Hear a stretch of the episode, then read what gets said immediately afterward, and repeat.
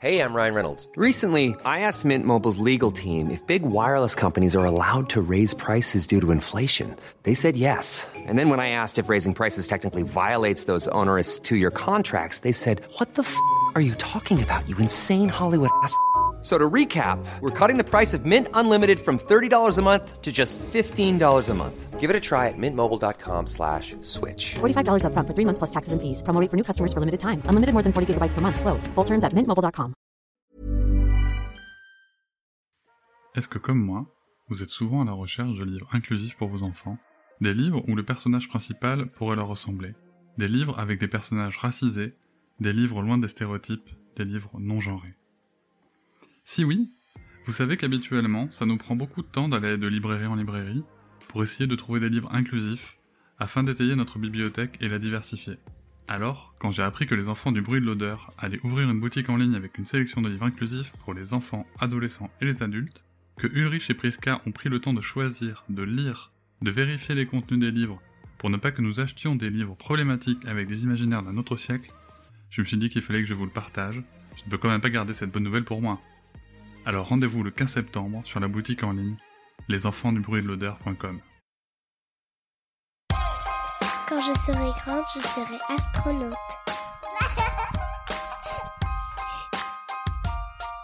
Moi, quand je serai grande, je serai actrice. Lors de cet épisode, j'ai eu le plaisir de recevoir la psychologue et docteur en psychologie sociale, Raki Kassi. Elle est l'auteur d'une thèse sur l'effet de la menace du stéréotype et la perception de soi. Le sujet de sa thèse est Les femmes et les Noirs de France. Raki est également consultante en diversité et inclusion. Dans le cadre de ses missions, elle intervient auprès des entreprises et des collectivités locales pour la formation de leur personnel contre le racisme et les discriminations. Pour l'enregistrement de cet épisode, nous avons été reçus au sein de son cabinet à Chantilly. Nous avons abordé avec Raki le sujet de sa thèse. Nous lui avons posé de nombreuses questions concernant les stéréotypes, les menaces du stéréotype, les effets des stéréotypes sur les enfants. Elle nous a cité des expériences comme celle de Jeanne Elliott. Je vous invite à découvrir cet échange avec le docteur Rakissi en écoutant l'épisode. Bonne écoute.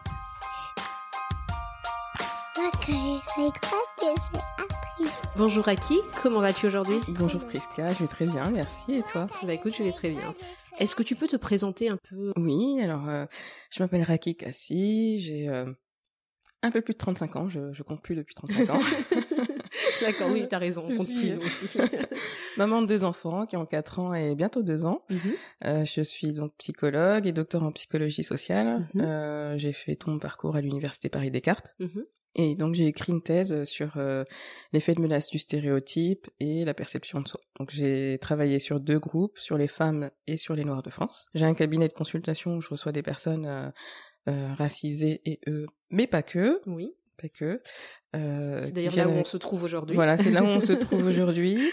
Donc euh, voilà, cons- je fais des consultations. Je suis aussi consultante euh, en diversité et inclusion, donc on Oui. fait des formations auprès des entreprises euh, et des collectivités locales qui forment leur euh, personnel euh, aux stéréotypes, à la lutte contre le racisme et les discriminations. Voilà. D'accord, très bien. Mm. Bah, Je trouve que c'est quand même très important de pouvoir euh, former les personnes et euh, de les sensibiliser Oui. et qu'ils puissent comprendre aussi euh, ce que sont des stéréotypes euh, et qu'on peut tous en faire. hein, voilà. Oui.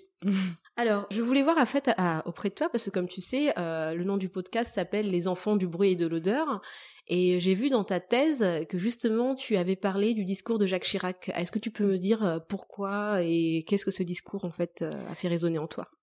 Alors, euh, dans ma thèse, comme je pense que tu as vu, pour Mhm. chaque chapitre, j'ai pris des, des citations. Mhm, Et euh, dans ma thèse, j'ai travaillé sur les stéréotypes associés aux Noirs de France. mhm.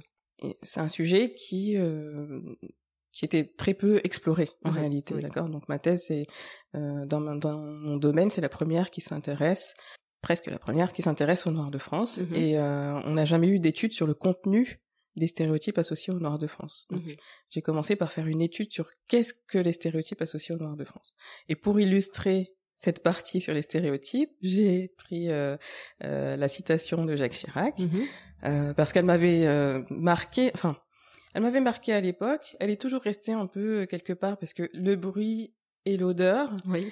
C'est euh, voilà cette phrase en fait, elle est elle est vraiment restée euh, dans dans ma tête et pour moi ça illustrait parfaitement euh, parfaitement euh, les stéréotypes. Hein, quand on Oui. dit que le, le le français moyen euh, alors euh, il Peut être comment gêné, en Il fait, peut être gêné par une famille euh, polygame avec euh, je ne sais combien d'enfants qui gagnent euh, je crois qu'il dit 50 000 francs de, Voilà, c'est ça, prestation de sociale. prestations sociales. Alors on a tous les clichés, on a Mhm. tous les clichés. Famille nombreuse, l'odeur, euh, qui Bruyant. profite, bruyant, qui habite dans un HLM parce qu'il Oui, par goutte le. HLM. Mhm. Voilà. Euh, Tout ça, pour moi, ça illustrait parfaitement euh, les stéréotypes. Et en plus, c'est dit par une personnalité d'État. C'est ça. À l'époque, il était maire, je crois. Euh, oui, ça, exactement. il était Il n'était pas encore président. était pas encore président. Quelques années plus tard. Il l'a dit d'une- dans une interview euh, Mhm. à Orléans, Oui. euh, publiquement. Ça a été, il y a eu des rires Oui. à la fin de la vidéo. Euh, et puis, euh, bon, peut-être qu'on en a parlé après, mais c'était tellement banalisé Exactement. oui. que voilà, ça m'a beaucoup, euh, ça m'a beaucoup euh, touché et c'est- ça illustrait parfaitement euh, mon propos. D'accord. Bah, c'était exact la même chose pour nous en fait. Euh, On l'a Oui. expliqué dans un des épisodes que c'était euh, euh, c'était assez poignant. Ça fait partie des stéréotypes qui construisent aussi euh, l'imaginaire collectif. Est-ce que tu peux nous expliquer un petit peu qu'est-ce que peut faire les stéréotypes pour un enfant et à partir de quel âge les enfants sont conscients des stéréotypes qui pèsent sur eux? Avant de parler des enfants, Oui, je, je pense que je vais définir ce qu'est un, Oui, ce ah, qu'est un stéréotype. Mhm. Et euh, qu'est-ce que les préjugés Parce qu'on utilise l'un pour l'autre, Mhm. alors qu'en réalité ils sont La différents. Euh, les stéréotypes, ce sont des croyances. Mhm. D'accord? Donc, Des croyances qui sont partagées par un groupe social donné à propos d'un autre groupe social donné. Mhm. Là, si on, si on est sur la, la, la- la catégorie euh, noire de France, les croyances, c'est euh, ils sont euh, familles nombreuses, pauvres, euh, qui profitent du système, euh, qui habitent en banlieue, Mhm. euh, qui ont des mauvaises odeurs. Voilà. Mhm. Ce sont des croyances. D'accord. Ces croyances, elles sont partagées par tout le monde. Ça veut dire que tout le monde les connaît les noirs, les blancs, euh, tout le monde, toutes les personnes qui appartiennent à cette société les Oui. connaissent. Et, euh, et donc nous aussi, qui, est, qui, qui sommes noirs, euh, nous les connaissons. D'accord? Et avoir ces, ces croyances, ça ne veut pas forcément dire que j'agirai d'une manière euh, négative envers une personne noire. Mhm. D'accord? Ou que ça aura des impacts euh, sur moi. Ça veut simplement dire que je les connais. Mhm. Les préjugés, c'est des attitudes. C'est une attitude négative. Enfin, la Mhm. psychologie sociale euh, dit que c'est une attitude négative. Mais on peut dire que c'est un jugement a priori euh, sur une personne. D'accord? Donc, ça va être par exemple, euh, je reçois un candidat, un candidat noir. Je Oui. me dis, oh là, je vais avoir des mauvaises odeurs dans mon bureau, donc je me prépare. C'est ça, c'est ça. Le, préjugé, Mhm. c'est j'ai un jugement a priori sur une personne à partir des stéréotypes que j'ai. Exactement. Ou alors je me dis, oh là, c'est une noire, elle va arriver en retard. Ou alors euh, c'est un arabe, il va, il va voler quelque chose, donc Mhm. je me prépare, je vais cacher mon sac, je change de trottoir. Oui, oui, oui. C'est ça le préjugé. voilà. Le préjugé, stéréotype, c'est différent. Mhm. Pour en venir à la question des enfants, donc ces, préjugés, ces stéréotypes, ils sont partagés par tout le monde, Mhm. ils sont diffusés par les médias, par les journaux, par euh, tous les canaux de communication en Mhm. réalité, et ils sont appris très tôt. Oui. D'accord? Ils sont appris très tôt, euh, dès l'enfance, et ils sont appris, ils sont transmis par euh, par euh, par les parents, par la société, euh, voilà. Mhm. Et ces stéréotypes, euh, à partir de quel âge est-ce qu'- est-ce qu'ils sont euh, Est-ce qu'un enfant peut être conscient de ces Oui. stéréotypes? à partir de 3-4 ans, voire même avant peut-être? Il y a une étude euh, américaine qui a montré que quand on montre des poupées Oui, euh, t'as raison. oui. noires et blanches, euh, les enfants préfèrent les poupées blanches parce qu'elles sont plus jolies, plus Mhm. intelligentes. euh. Mhm. Bon là c'est aux États-Unis, il faudrait Oui. faire la même étude en La France même pour étude en voir. France. Mais il me semble que j'avais vu une vidéo là-dessus euh, où des enfants préféraient pou- des poupées blanches. D'accord. Qui est la plus méchante bah, La poupée noire. Mhm. Qui, a, qui euh, sent le plus mauvais bah, C'est la poupée noire. Voilà. Donc les enfants sont, sont conscients. Enfin, j'ai raconté dans une de mes stories que mon, mon fils disait euh, à l'école, hein, à l'école pri- à l'école maternelle, hein, Mhm. 3 ans, 3 4 ans, euh, d'autres enfants lui disaient euh, Bah, on joue pas avec toi parce que t'es marron. Mhm. Et il me dit euh, oui, alors les les enfants beiges, alors bon, Oui. Parce que lui, il est marron et son beige. voilà. ils sont beiges, ils sont pas blancs Voilà. noirs. C'est... Alors les enfants beiges me disent que j'ai une couleur marron et que marron c'est caca et que caca c'est pas bon, machin. Donc à trois ans, ces enfants-là, ils- où est-ce qu'ils ont appris que marron c'était pas bien? Mhm. Non, mais c'est vrai. Comment est-ce qu'ils l'ont euh, appris? Et, Et ça peut être verbalisé comme ça peut ne pas être verbalisé. C'est-à-dire que les parents vont regarder, par exemple, je sais pas, un film ou quoi, et puis vont critiquer une personne noire. Les Mhm. enfants, euh, à Oui. force de répéter, ben, ils font des catégories et puis ils comprennent. en fait. Mhm. Donc très très tôt, les enfants euh, font la distinction entre les, les différentes couleurs, les différents stéréotypes. euh, ils les intègrent très tôt, voire même avant. Il faudrait faire des études là-dessus. Mhm. Enfin, faudrait rechercher, mais je pense que ça se ça s'internalise très très tôt. D'accord. Et toi, en tant que maman, qu'est-ce que ça te fait quand tu entends ton fils dire ça? Mais je me dis, oh là là, je me dis, euh, il y a encore du travail. Hmm. Il y a encore du travail parce que nos parents ont subi ça. euh, nous, euh, on a été dans une époque dans les années 80-90 euh, euh, où euh, voilà, racisme décomplexé, Oui. donc euh, on a connu ça. Moi, j'ai pas connu ça de manière très violente, donc Oui. euh, je, je, je, je peux pas dire ça, mais euh, j'ai interrogé des gens qui ont vécu ça, donc je sais que ça a été violent pour certaines personnes. Et là, je vois mon fils qui est né, né en 2015 Mhm. et qui me dit les marrons et les machins, des, les mêmes choses qu'on entendait il y a 30 ans, Mhm. voire avant. Et je me dis, il y a du boulot. Oui. Et, et je pense Et le, pardon, stéréotype n'a pas changé en plus, c'est ça. Bah c'est que en fait, les années passent, mais les stéréotypes sont les mêmes. Oui, alors les stéréotypes sont des croyances qui changent très très lentement dans le temps, Mhm. d'accord? Il faut vraiment beaucoup, beaucoup de temps, d'action pour que mentalement et collectivement ça change, D'accord. Donc Euh, là, est- Donc euh, là, je me dis il y a du boulot. Alors moi, quand je- j'entends ça, je me dis il faut que je je lui apprenne à ne pas avoir honte de sa couleur, oui. qu'il qu'il soit fier de sa couleur. Donc je lui dis que tu sais que ta couleur marron elle est très très jolie. Mhm. Il y en a beaucoup qui aimeraient avoir la même couleur que toi, et peut-être qu'ils sont jaloux tes copains de Mhm. pas avoir une couleur marron.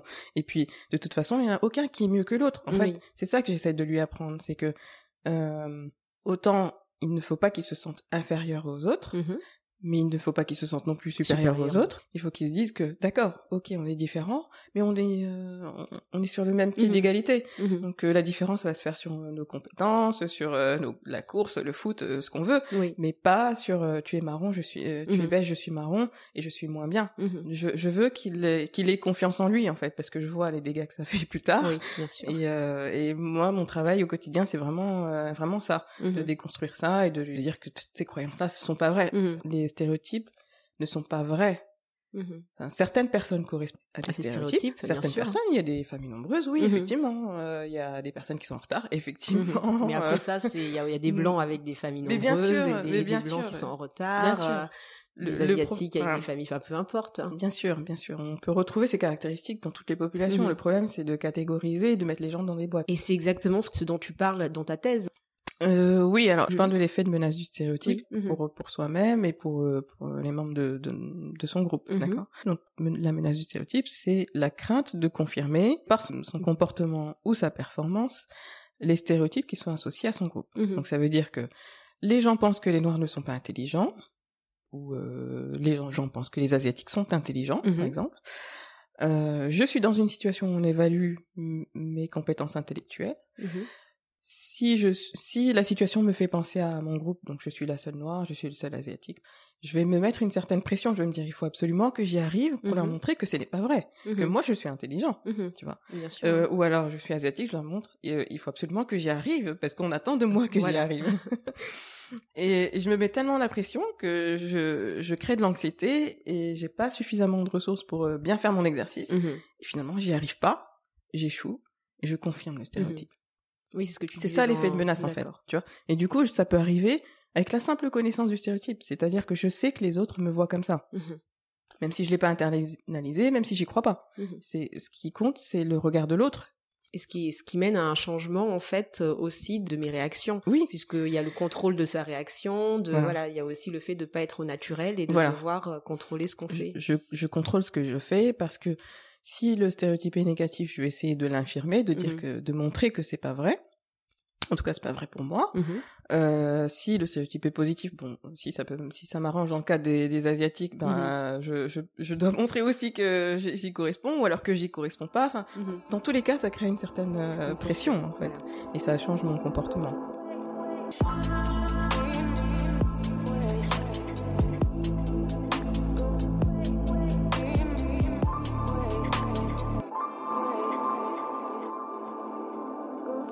Et, je rebondis justement parce que dans ta thèse, à un moment, tu cites plusieurs chercheurs qui disent que les enfants ont des moins bons résultats. Mais est-ce qu'il n'y a pas aussi un biais extérieur qui fait que l'enseignant peut aussi noter différemment les enfants parce que lui-même est victime des stéréotypes liés à la couleur? Ouais. Je suis contente que tu poses cette question Mhm.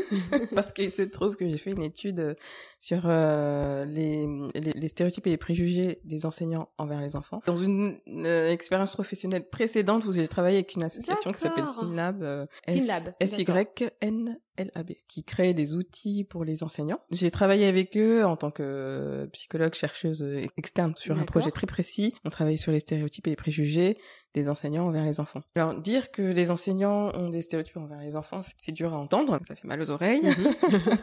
en tant qu'enseignant aussi, on dit non non Oui. mais c'est pas possible, tous les enfants sont pareils, Mhm. euh, voilà, c'est l'école de la République, euh, etc., Mhm. etc. Sauf que euh, nous sommes tous des êtres humains. Mhm. Euh, les stéréotypes, je l'ai pas dit, mais les stéréotypes, ils sont utiles dans le sens où ça nous aide à, à traiter les informations très rapidement, Rapidement, oui. d'accord? Donc, Serpent, courir. voilà, c'est Voilà, arme à feu, courir. euh, Voilà. Faut pas s'approcher tu vois? du cerveau Voilà. reptilien, c'est ça normalement. Voilà, c'est hein, ça, euh, c'est ça. Donc, euh, ça, ça nous permet d'analyser très rapidement les informations et d'adapter notre comportement. Mhm. Donc, euh, notre cerveau, on, on a besoin, il a Mhm. besoin d'aller vite. Et, euh, et du coup, comme on fait partie tous de la même société, en tout cas, je parle du, du cas de la France, nous connaissons tous des stéréotypes associés à différents groupes. Oui, Nous les Mhm. connaissons, tout à d'accord. Donc en tant qu'enseignant, on connaît les stéréotypes. Et ces stéréotypes, ils s'activent automatiquement en fait. Mhm. Je vois la personne, automatiquement ça s'active. Après, soit je, je tombe dedans, je les utilise, ou soit je, je les utilise pas, Mhm. d'accord Mais c'est automatique et du coup, il faut pas se comment dire se culpabiliser du fait qu'on ait des Mhm. stéréotypes ou qu'on voit les personnes de manière stéréotypée Mhm. parfois. Ça peut Mhm. arriver et c'est pas c'est pas grave en fait. Alors, il faut pas se culpabiliser à partir du moment où ça n'a pas un impact négatif euh, sur la personne. Oui, bien sûr, Voilà. bien sûr. Bien sûr. Non, Non, bien mais il faut pas se culpabiliser d'y penser. Mais après, il faut faire attention à ne pas euh, les utiliser de manière à ce qu'il y ait une, une inégalité de traitement euh, envers les enfants. Je reviens à l'étude que j'ai faite du coup. Vas-y. Du coup, euh, on a la question c'était euh, est-ce que les est-ce que les enseignants ont des stéréotypes envers les enfants Mhm. euh, de quel type et euh, est-ce qu'il y a est-ce qu'il y a un impact en fait euh, sur euh, éventuellement sur l'évaluation etc mais bon on n'est pas allé jusqu'à là on est allé jusqu'aux préjugés envers les enfants Mhm. Et donc j'ai fait des entretiens Mhm. et j'ai fait une étude expérimentale par questionnaire j'ai eu quelques enseignants certains certaines m'ont m'ont dit que oui parfois euh, je peux avoir des stéréotypes alors ça peut être par rapport à l'origine quand je vois que euh, les parents parlent pas français, Oui. euh, je me dis oh là là ça va être compliqué. Mhm. Euh, quand je vois des, des mères célibataires ou des très très jeunes mères par Mhm. exemple, euh, Bien sûr. où je vais, je vais me dire euh, voilà au niveau de l'autorité ça va être compliqué. euh, Mhm. Voilà donc j'ai des enseignants qui ont réussi à verbaliser ça. Pendant l'entretien, euh, petit Mhm. à petit on est arrivé à se dire ah oui quand même oui peut-être que Mhm. parfois euh, Ça arrive. ça arrive.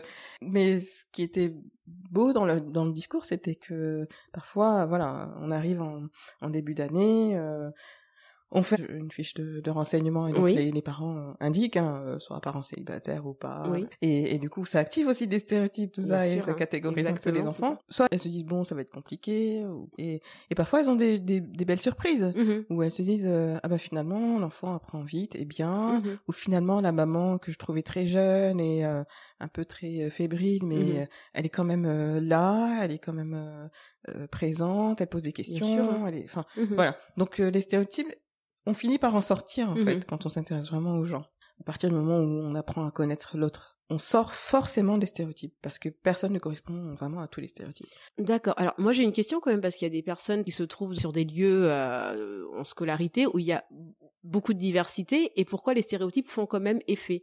Ça veut dire qu'il y a des personnes qui vont forcément euh, va dire oui mais les noircis, euh, les maghrébins là, Par euh, exemple. les petites filles, les, les petites filles vont être comme ça, les petits garçons vont être comme ça. Ça veut dire que une maîtresse ou un maître dans une école euh, est, est confronté à tout type d'enfants et pourtant Oui. on a quand même les stéréotypes de genre qui Oui. continuent, qui persistent. Donc est-ce que en réalité, même quand on est conscient des stéréotypes, on peut quand même s'en sortir et, et, ne pas continuer à, à les exercer. Hein.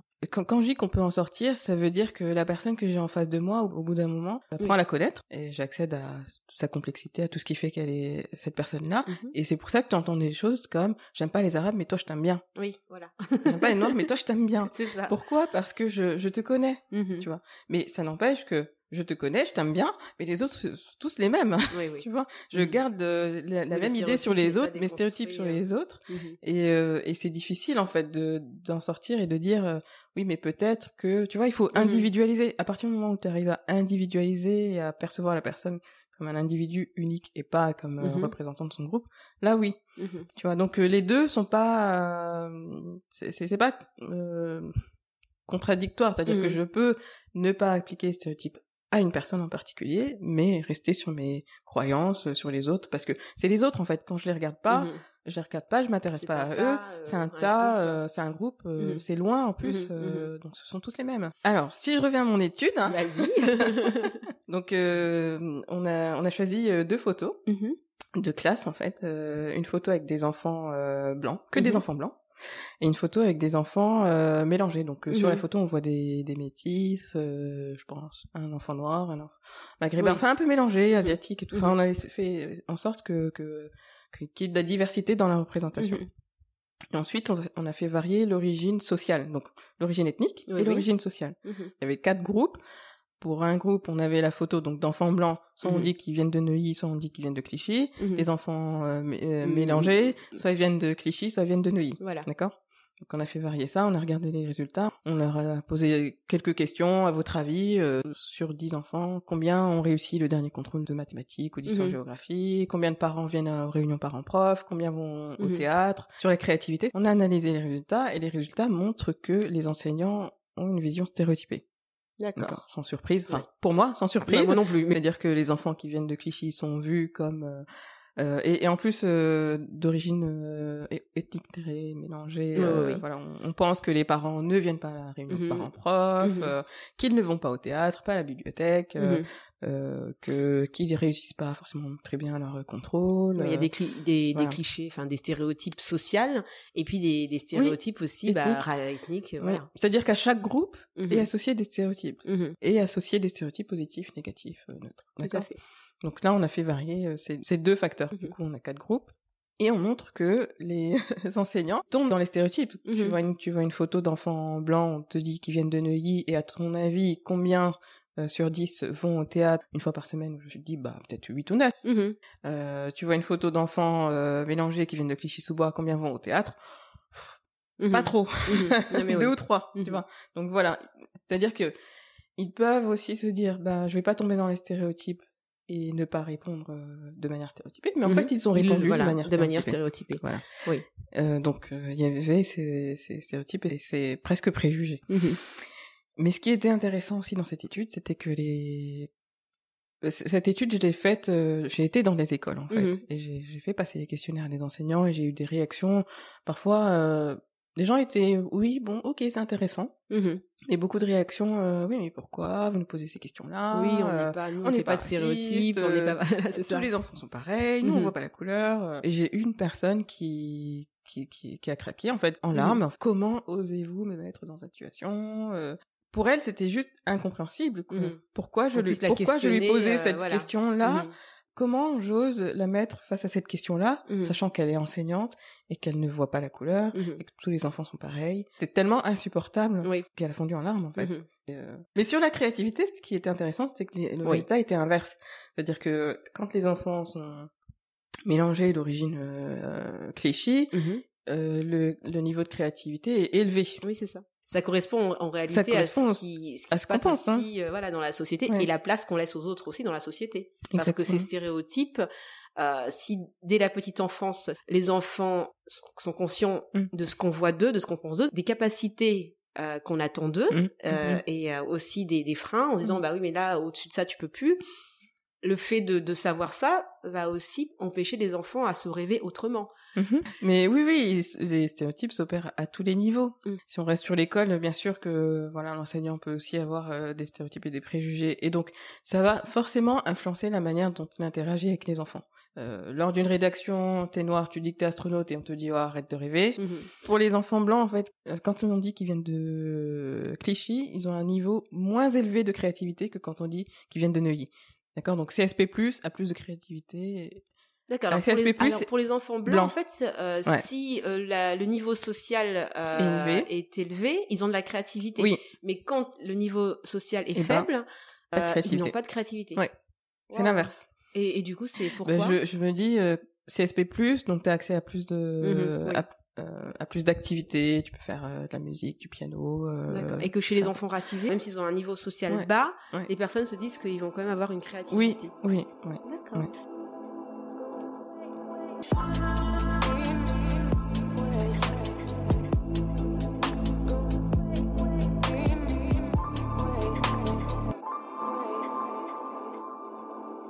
Est-ce que tu as rencontré des difficultés à faire ta thèse? Non, j'ai pas eu de difficulté à la faire, Mhm. mais le sujet est arrivé très tardivement après euh, le début de ma thèse.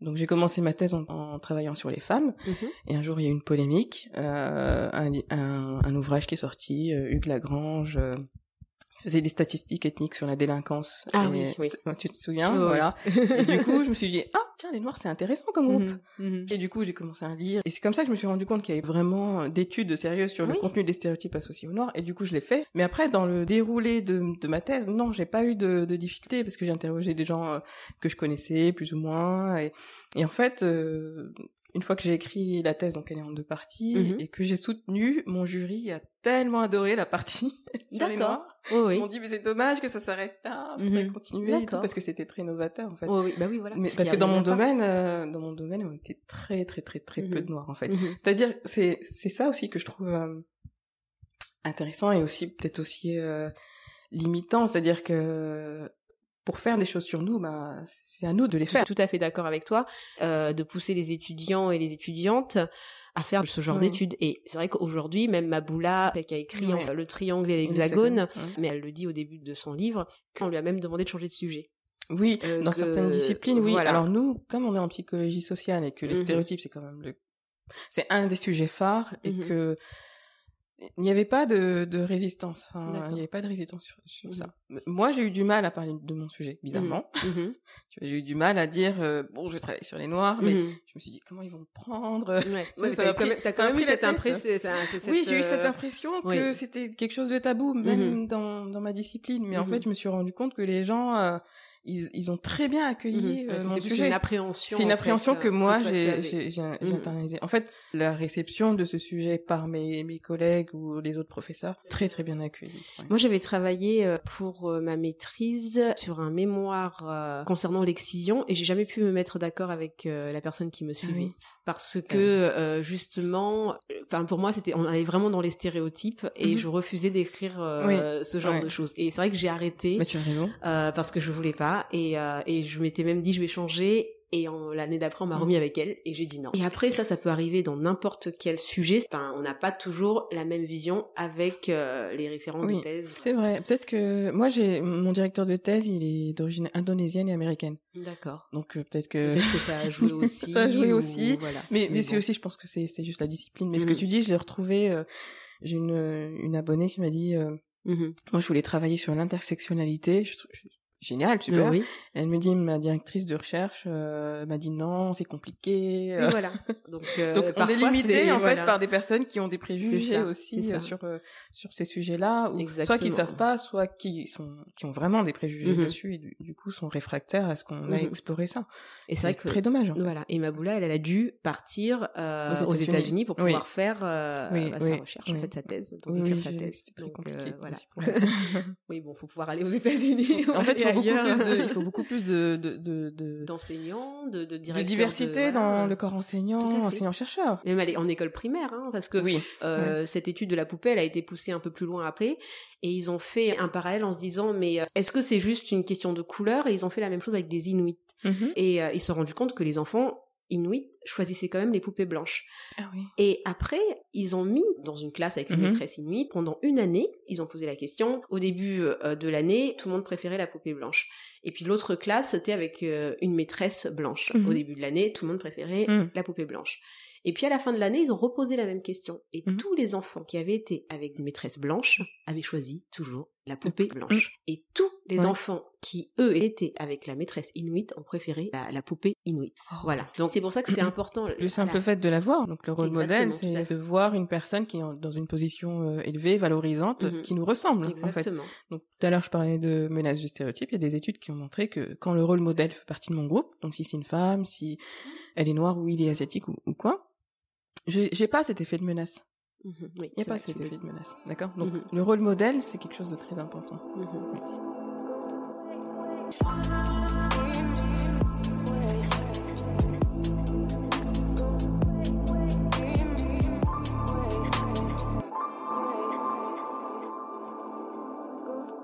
Et justement, qu'est-ce que tu pourrais proposer pour que les enfants puissent, euh, au niveau de l'école, pas être victimes de ces stéréotypes et pouvoir se construire euh, comme tous les enfants en évitant le poids des stéréotypes? Qu'est-ce que tu pourrais proposer, toi? Je suis pas enseignante, mais euh, il y a plein de choses à faire. Donc déjà travailler sur la représentativité des enseignants, Mhm, ça commence. Je pense que ça, Mhm. ça commence, mais il en faudrait un peu plus. mhm, et, et que les enseignants, enseignantes soient conscients de, des stéréotypes qui sont associés aux différents groupes et savoir que ça se joue aussi en dehors de la classe. Et donc si la classe peut être un lieu où on déconstruit tous ces stéréotypes, déjà en parler et ensuite euh, essayer d'aller contre ça et revaloriser ces enfants et Mhm. leur donner des possibilités mhm, et, et croire en leurs possibilités. mhm. D'accord?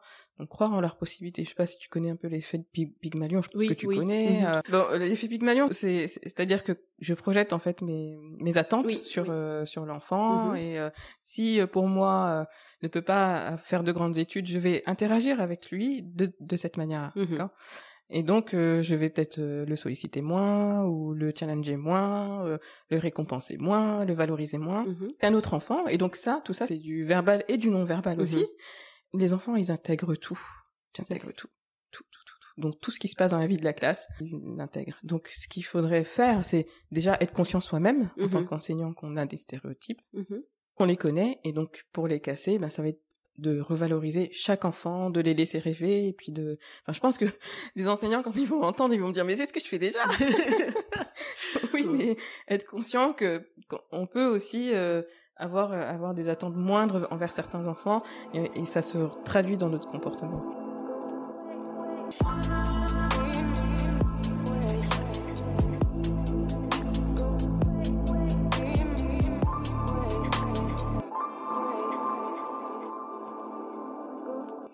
Parlais de Diane Elliott parce que c'est une étude euh, américaine qui est qui peut être intéressante aussi pour toi Mhm. et pour tous les enseignants qui, qui nous écoutent. Euh, elle a fait une étude dans les années 50-60, c'est juste après la, la marche de Martin Luther Mhm. Luther King. Mhm.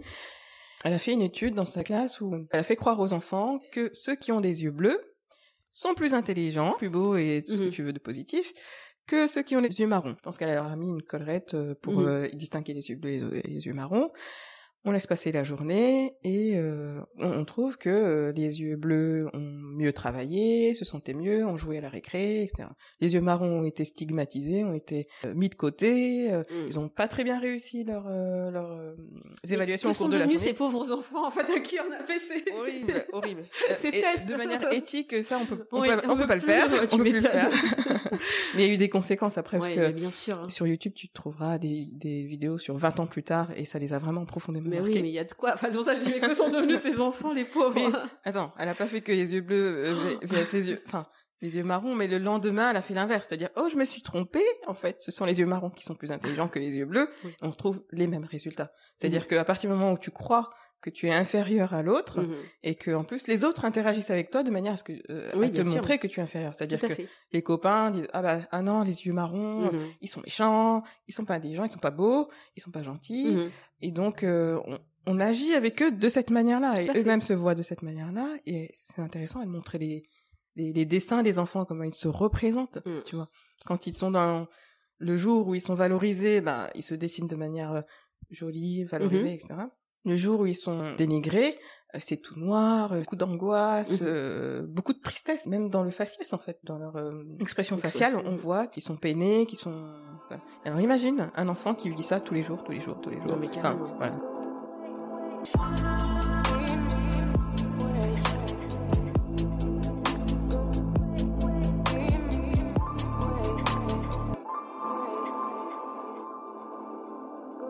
Et du coup, tu entends des patients et des patientes qui vont être euh, sur, touchés par cette problématique euh, euh, du racisme dans l'enfance, qui vont se construire sur les stéréotypes et qu'est-ce que ça peut mener? Oui. À, à, plusieurs niveaux, ils sont touchés. Je, bon, je vais faire deux catégories. Donc oui. les personnes qui sont première catégorie, les personnes qui vivent euh, du racisme et de la discrimination sur le lieu de travail. Donc Mhm. avec euh, des collègues ou des supérieurs qui Mhm. ont eux-mêmes des préjugés et des stéréotypes et qui vont Ouais. les traiter en fonction. Mhm. D'accord? Donc ça c'est une première catégorie et des personnes qui n'ont pas forcément internalisé ça, mais euh, voilà, ça les met en difficulté. Mhm. D'accord? Et euh, j'ai c'est très rare, mais j'ai quand même un cas en ce moment qui me pose beaucoup de questions Mhm. et que que je trouve très très intéressant. Donc c'est une jeune femme. Euh, euh, je vais pas dire son origine parce que j'ai pas envie qu'elle se reconnaisse, Mhm. mais sûr. une jeune femme euh, bah, noire hein, Mhm. et, euh, et et je me suis rendu compte à force d'explorer avec elle qu'elle avait internalisé mais vraiment Mhm. vraiment profondément que euh, son origine sa couleur son style de vie c'est-à-dire le fait que qu'elle vivait en banlieue que ses parents ont eu plusieurs enfants ont eu cinq enfants pour elle c'est pas normal et c'est pas bien ce qui est bien ce qui est normal et ce qui est juste et ce qui est, euh, ce qui est La norme. c'est d'avoir deux enfants maximum Mhm. euh, c'est euh, d'avoir- une maman qui travaille, Mhm. c'est d'habiter dans une maison et pas euh, dans un HLM. Mhm. Elle a vraiment, vraiment, vraiment, vraiment Internalisé. euh, internalisé ça. C'est-à-dire qu'elle se sent inférieure aux autres. Parce que là où elle est à la honte de, de là Ouais, de- où d'où elle vient, elle parle jamais de sa famille, elle élude toutes les questions liées à son origine parce que pour elle, c'est pas bien. Et elle se, elle est convaincue que aucun homme ne pourra l'aimer parce que elle a rien à offrir. D'accord. Ah, C'est un gros travail là de de, Oui. de reprise de confiance en soi. De... Moi, j'essaye de, de travailler Mhm. sur ça avec elle. En fait, je me suis rendu compte que vraiment, elle a internalisé le fait que les blancs et leur style de vie Mhm. sont meilleurs, supérieurs à elle et son style de vie. D'accord? Mhm. Donc là, oui, c'est un cas euh, extrême.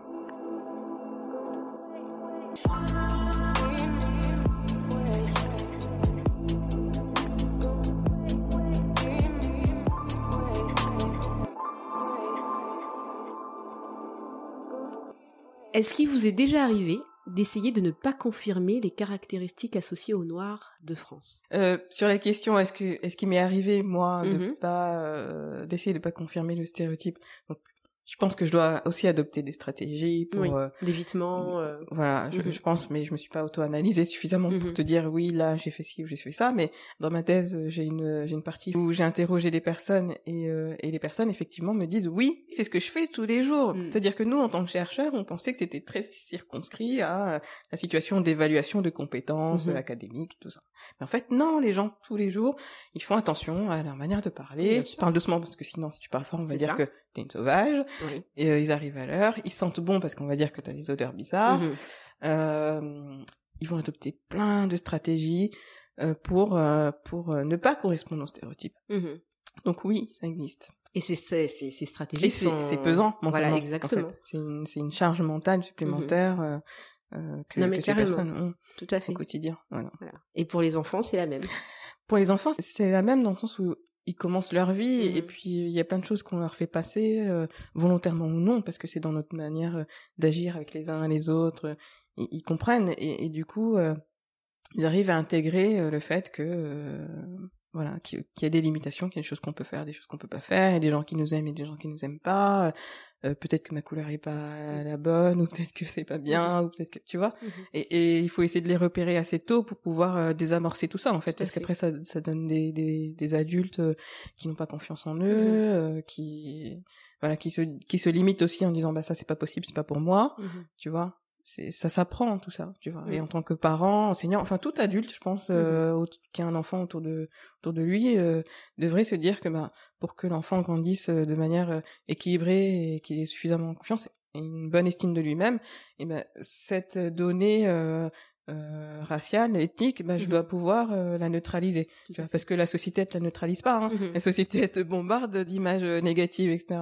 Donc, il faudrait pouvoir euh, aussi euh, nous euh, ben, les valoriser et puis euh, les accompagner là-dedans. Tout à fait. Moi, Voilà. je suis à 100% d'accord aussi que les adultes qui, qui entourent euh, bah, nos enfants, même Mm. nous-mêmes, euh, soient au maximum dans la valorisation, dans le bah oui, pour les protéger et puis de Oui. se dire que le monde extérieur n'est pas toujours rose, donc à nous, Non. à l'intérieur, de, de faire en sorte de Oui. les accompagner au mieux euh, et de les épauler. C'est ça. sûr. Voilà. bah écoute, euh, encore merci hein, pour tout. Puis, Merci. bah, je te dis à, à très bientôt alors peut-être. Merci beaucoup, je suis très honorée. Merci beaucoup. à bientôt. Si vous avez aimé notre podcast, n'hésitez pas, comme d'habitude, à nous mettre 5 petites étoiles, Cinq, ainsi cinq, que cinq. de partager autour de vous, que ça soit sur Twitter, Facebook. Et sur Instagram, on est encore sur Instagram. Et si vous avez des questions ou des commentaires, nous serons ravis d'échanger avec vous sur les enfants du bruit et de l'odeur, tout en attaché, gmail.com. À très bientôt, Ulrich. Moi, quand je serai grande, je serai actrice. Want truly hydrated skin? Medocia's Body Care Breakthrough Hyaluronic Body Serum. It's clinically proven to increase hydration by 161%. It's lightweight, fast absorbing, and delivers 24 hours of hydration for silky smooth skin without any sticky afterfeel. Treat your skin to clean, vegan skincare from Osea. Get 10% off your first order with code SUMMER at OseaMalibu.com. That's O S E A Malibu.com code SUMMER.